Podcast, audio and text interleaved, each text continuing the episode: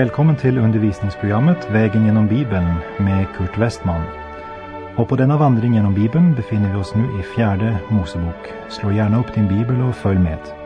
Programmet är producerat av Norea Radio.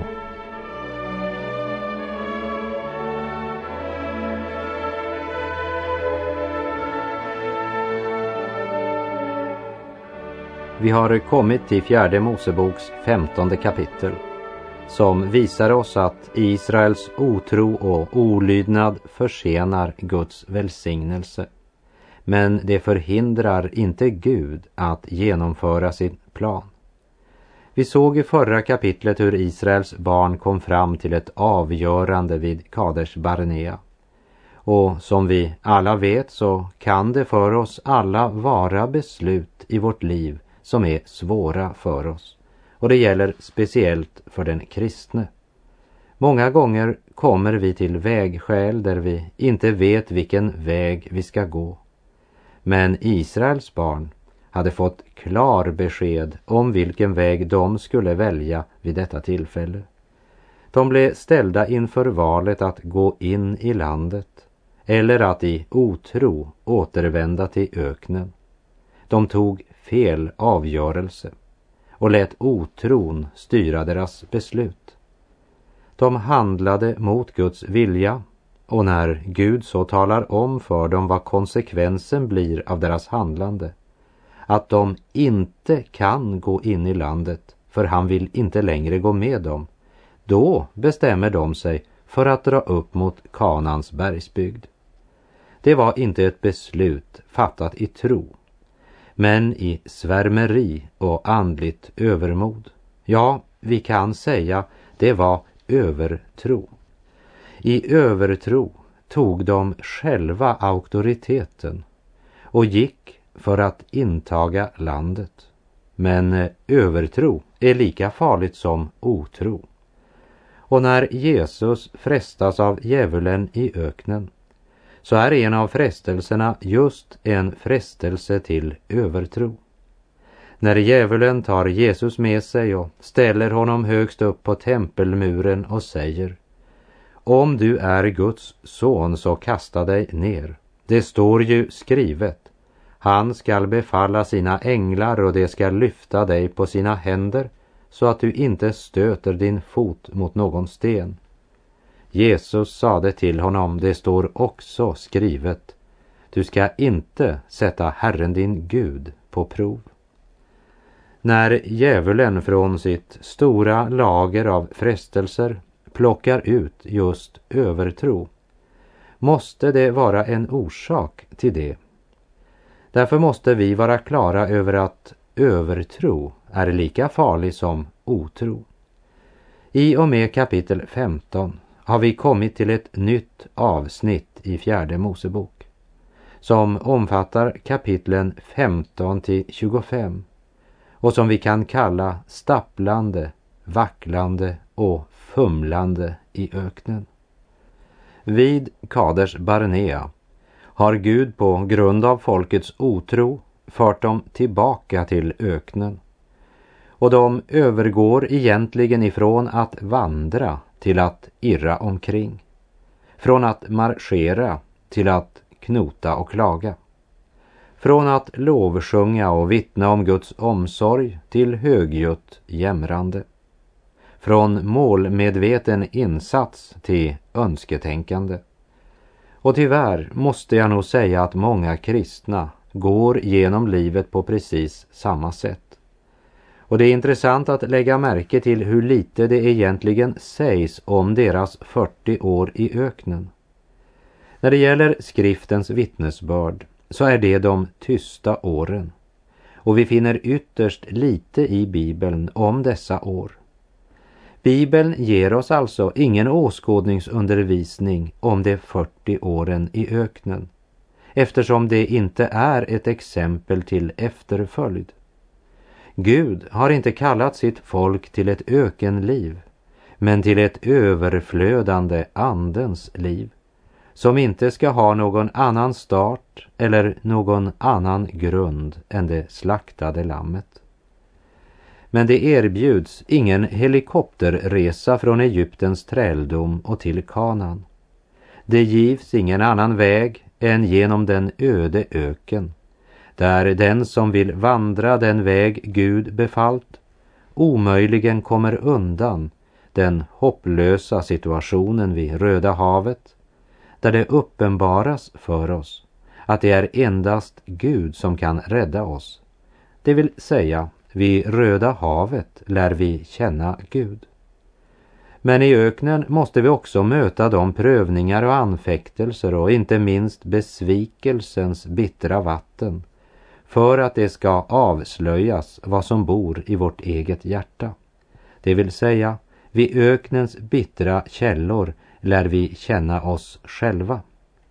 Och när vi har lärt känna både vår egen trolöshet men också Guds trofasthet skulle ju egentligen resultatet bli att vi var redo att i förtröstan på Guds nådelöften inta landet. Vi såg i det förra programmet, kapitel 14, på hur Israels barn handlade när de stod inför avgörelsen om de skulle följa Guds order och inta landet eller inte. Och tio av spejarna talade otrons tungomål. Och det blev väl mottaget av folket, för det var deras hjärtans tungomål. För eh, den naturliga människan är ju beredd att tro på alla mänskliga beskrivningar hur falska de än är. Man är beredd att tro på nästan vad som helst utom Gud. Men budskapet från de två som var smörjda av trons ande, det budskapet var lika främmande för Israels barn som det alltid har varit hos alla som saknar ett andligt sinne. Domen faller över Israels barn och på grund av sin otro får nu alla Israels barn som är 20 år eller mera höra att de aldrig skall komma in i kanan. Men efter 40 års irrande i öknen dö där, utan att nå målet. Och dessa år var helt bortkastade år för Israels barn. Men låt mig på nytt poängtera det som är temat i hela det femtonde kapitlet. Nämligen att Israel genom sin otro kan försena Guds välsignelse och försena uppfyllandet av löftet. De kan försena, men de kan inte förhindra att Gud genomför sin plan. Och lägg nu märke till att trots att Israel återvänt till öknen igen så säger Gud att de ska inta landet. Vi läser i fjärde Mosebok 15, verserna 1 och 2. Och Herren talade till Mose och sade, tala till Israels barn och säg till dem, om ni, när ni kommer in i det land som jag vill ge er. I de två första verserna är det särskilt tre ord jag vill du ska sätta ett tjockstreck under. Det ena ordet är när. Gud säger inte om, men han säger när ni kommer in i landet. Och så ska du stryka under de två orden jag vill. Det land som jag vill ge er. Och så säger Gud vad de ska göra när de kommer in i landet.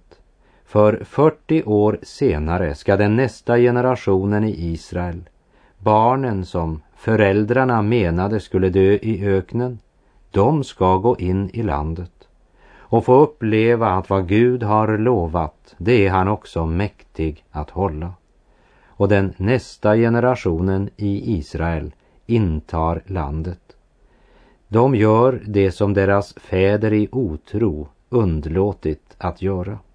Vi läser verserna 2 till 5. Tala till Israels barn och säg till dem, om ni, när ni kommer in i det land som jag vill ge er och där ni ska bo, vill offra ett eldsoffer åt Herren, ett brännoffer eller ett slaktoffer, vare sig det gäller att fullgöra ett löfte eller det gäller ett frivilligt offer, eller det gäller era högtidsoffer, för att bereda Herren en välbehaglig lukt genom fäkreatur eller småboskap. Så skall den som vill offra ett sådant offer åt Herren bära fram som spisoffer en tiondels efa fint mjöl, begjutet med en fjärdedels hin olja. Och som drickoffer ska du offra en fjärdedels hin vin till varje lamm, vare sig det är ett brännoffer som offras eller det är ett slaktoffer. Nu fortsätter Gud att tala till dem om dessa offer. Det skulle begjutas med en hin olja som talar om den helige Ande. Sedan skulle det till drickoffret offras en fjärdedels hin vin som talar om glädje. I vers 2 la vi speciellt märke till ordet när och Gud upprepar sitt gudomliga när också i vers 8. Och när du offrar en ungtjur till brännoffer eller till slaktoffer, vare sig det gäller att fullgöra ett löfte eller det gäller tackoffer åt Herren. Gud talar om vad de kommer att göra när de intagit landet. Och han talar om det så definitivt som om det redan hade hänt. Och det gör han alltså även om denna generation i öknen kommer att avfalla till avgudstyrkan. Men lika väl så ska deras barn som ska gå in i landet återuppta alla dessa offer som så starkt förkunnar Herren Jesus Kristus. Allt det här är en allvarlig påminnelse om att leva i ljuset. Det vill säga dagligen ta tid till stillhet inför Guds ord och bönen. Belysa vårt liv, våra tankar och handlingar med Guds sanning. Så att eh, vare sig vi befinner oss i vår församlings kyrka eller vi på måndagen vandrar i denna världens öken så skulle vårt liv vara styrt av Guds vilja så som den uppenbaras av den helige Ande i ordet. Vi har all orsak att lita på Gud.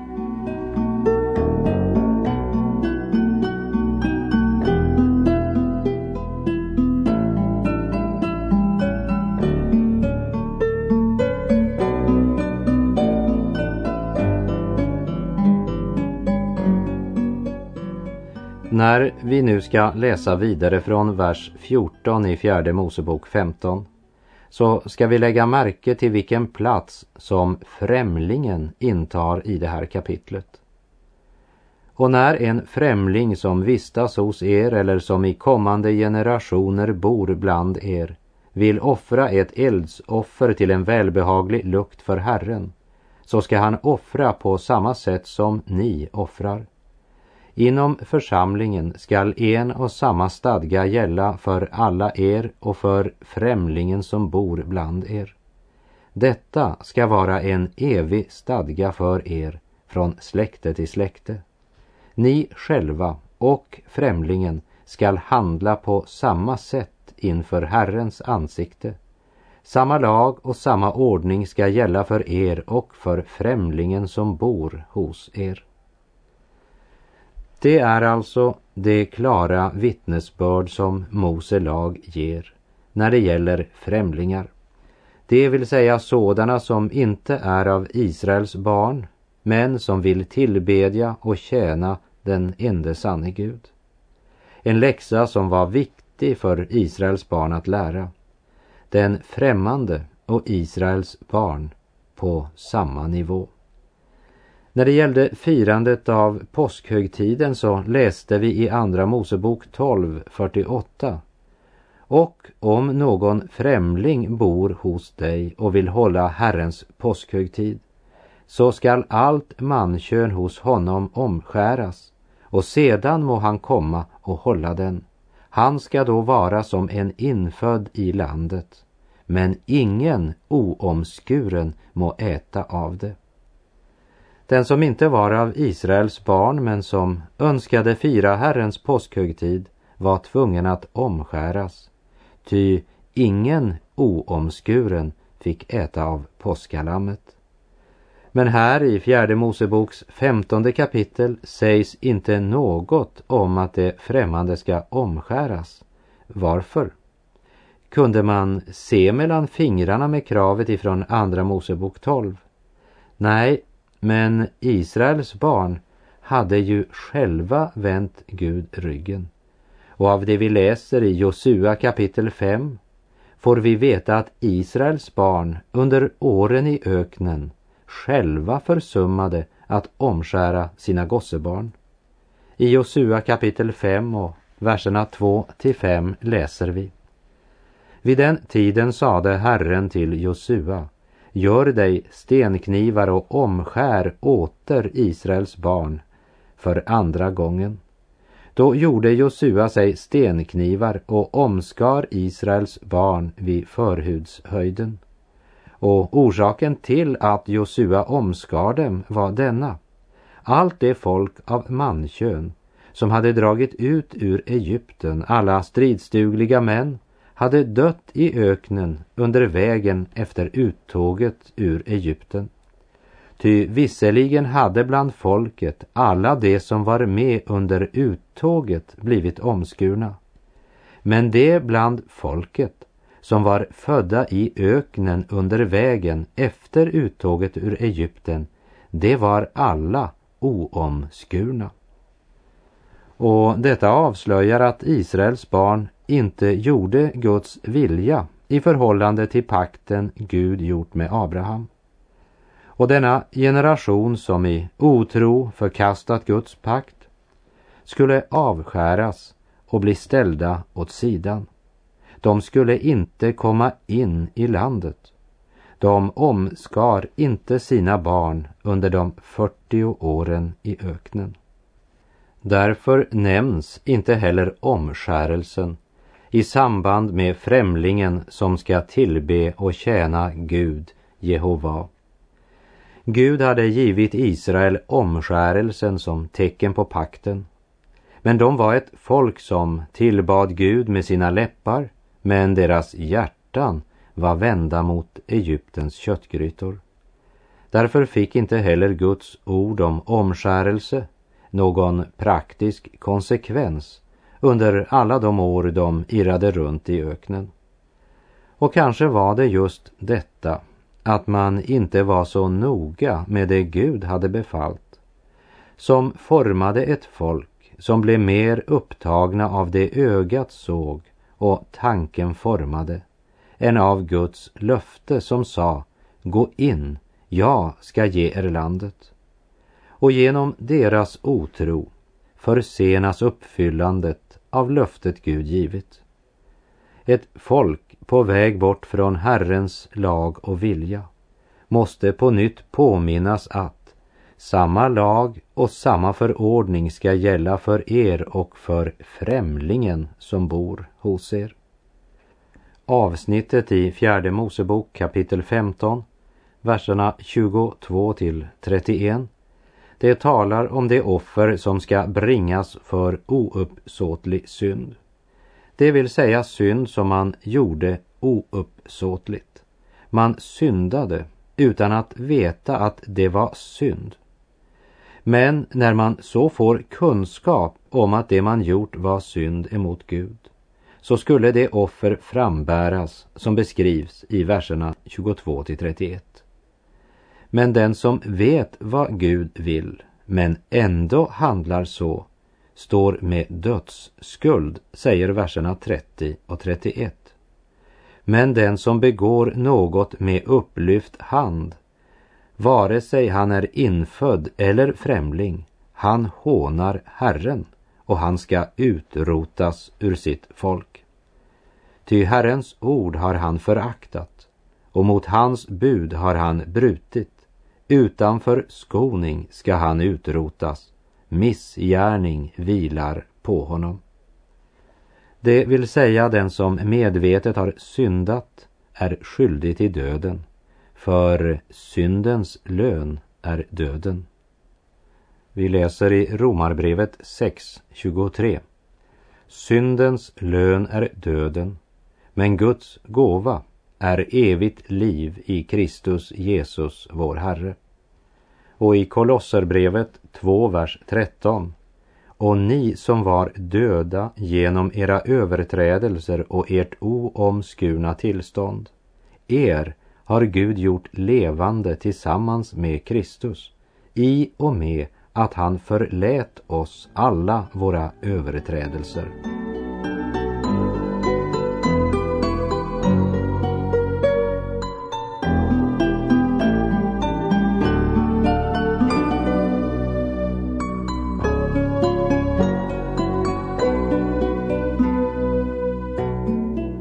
Fjärde Mosebok 15, verserna 32 till 36.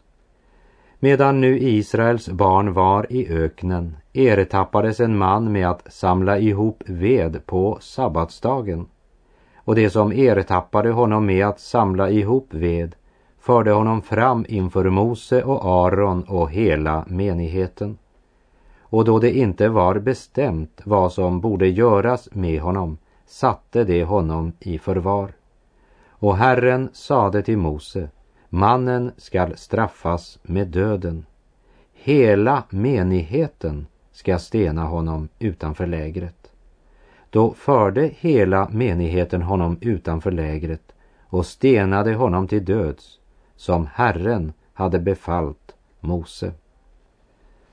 Här handlar det om en människa som uppenbart trotsar Guds vilja. Lagen Gud givit Mose i Andra Mosebok 31 sade klart att den som begick sådan synd skulle straffas med döden. Men det verkar som om man var inte helt säker på om det var så strängt orden skulle tolkas. Inför en synd som i människans ögon var så liten så sätter man honom i förvar och vänder sig till Gud för att förvissa sig om vad säger Gud i denna sak. Moses frågar inte folket vad de tycker om man inte bara skulle se mellan fingrarna. Han frågar heller inte de 70 som tillsammans med Mose utgjorde Israels religiösa ledare. Frågan var, vad säger Gud? Och Gud svarar att mannen skall straffas med döden. Och det är viktigt att komma ihåg att Kristus inte upphävde lagen, men uppfyllde lagen. Och att synden ska inte bedömas utifrån vad människan menar eller utifrån tidsandens krav. Men den ska värderas endast ifrån detta perspektiv. Vad säger Gud? Låt oss också lägga märke till den sista delen av vers 35 där det står Hela menigheten ska stena honom utanför lägret. Att Gud befaller hela menigheten att stena överträdaren, det ska lära oss att det i Guds församling måste finnas en helig iver och nitälskan för Herrens ära. För det är inte nog att församlingen säger ja till sanningen. Den måste också ha mod att säga nej till lögnen. Och den ska i ljuset av Guds ord bekämpa det onda. Men att syndaren sattes i förvar till dess man förvissat sig om vad som verkligen var Herrens vilja, det ska säga oss att man inte får handla varken utifrån egen välvilja eller utifrån egen irritation. Det var inte sinnesstämningen som skulle avgöra saken. Precis som i fjärde Mosebok kapitel 9 när de två som blivit orenade genom lik träder fram för Mose och frågar vad de ska göra och hur de bör handla och Moses svarar Stanna här så vill jag höra vad Herren befaller angående er. Och så står det, Herren talade till Mose och sade. Det vill säga, Mose inväntar Guds svar. Vi läser vidare verserna 37 till 41. Och Herren talade till Mose och sade, tala till Israels barn och säg till dem att de och deras efterkommande skall göra sig tofsar i hörnen på sina kläder och sätta ett mörkblått snöre på varje hörntofs. Och detta ska ni ha till tofsprydnad för att ni, när ni ser på den, må tänka på alla Herrens bud och göra efter dem och inte sväva omkring efter era hjärtans och ögons begär som ni nu löper efter i trolös avfällighet.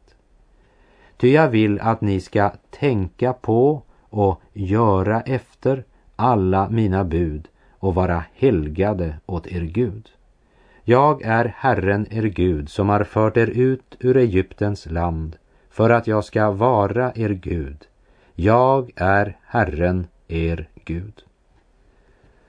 Gud säger alltså att det är nödvändigt att de för sin egen skull bär på ett eh, synligt tecken. Något som hjälper dem att tänka på och göra efter Guds bud. Varför säger han det? Ja, Israel glömde inte bara att omskära sina gossebarn under den tid de vandrade i öknen. Men de offrade inte heller åt Herren det offer Gud befallt och som skulle förkunna Kristus under ökenvandringen. Och dessutom så avföll de också till avgudsdyrkan. Och Stefanus, han hänvisar just till detta i Apostlagärningarna 7, verserna 42 och 43.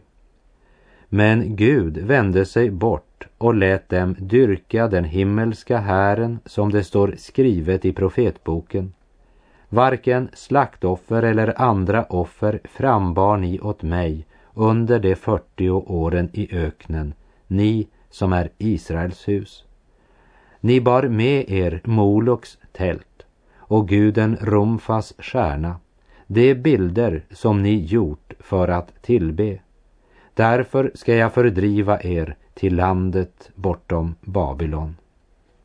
Också på deras kläder skulle det vara en yttre påminnelse som skulle hjälpa dem att vandra värdigt, att tänka på Guds vilja och göra efter den. Det vill säga, också för ögat var det givet ett tecken på att de var Guds folk. I Johannes 12.35 säger Jesus Ännu en kort tid är ljuset bland er vandra medan ni har ljuset, så att mörkret inte övervinner er. Den som vandrar i mörkret vet inte vart han går. Tala till Israels barn och säg till dem att de och deras efterkommande skall göra sig tofsar i hörnen på sina kläder och sätta ett mörkblått snöre på varje hörntofs. Det mörkblå snöret, den himmelska färgen, skulle påminna dem om att även om de just nu vandrade igenom öknen så var Guds tanke att de skulle inta kanan här i tiden och sedan gå in i en evig sabbatsvila. Deras vandring skulle styras av vad Gud i himmelen ville. Där är vår tid ute för den här gången och jag säger på återhörande om du vill.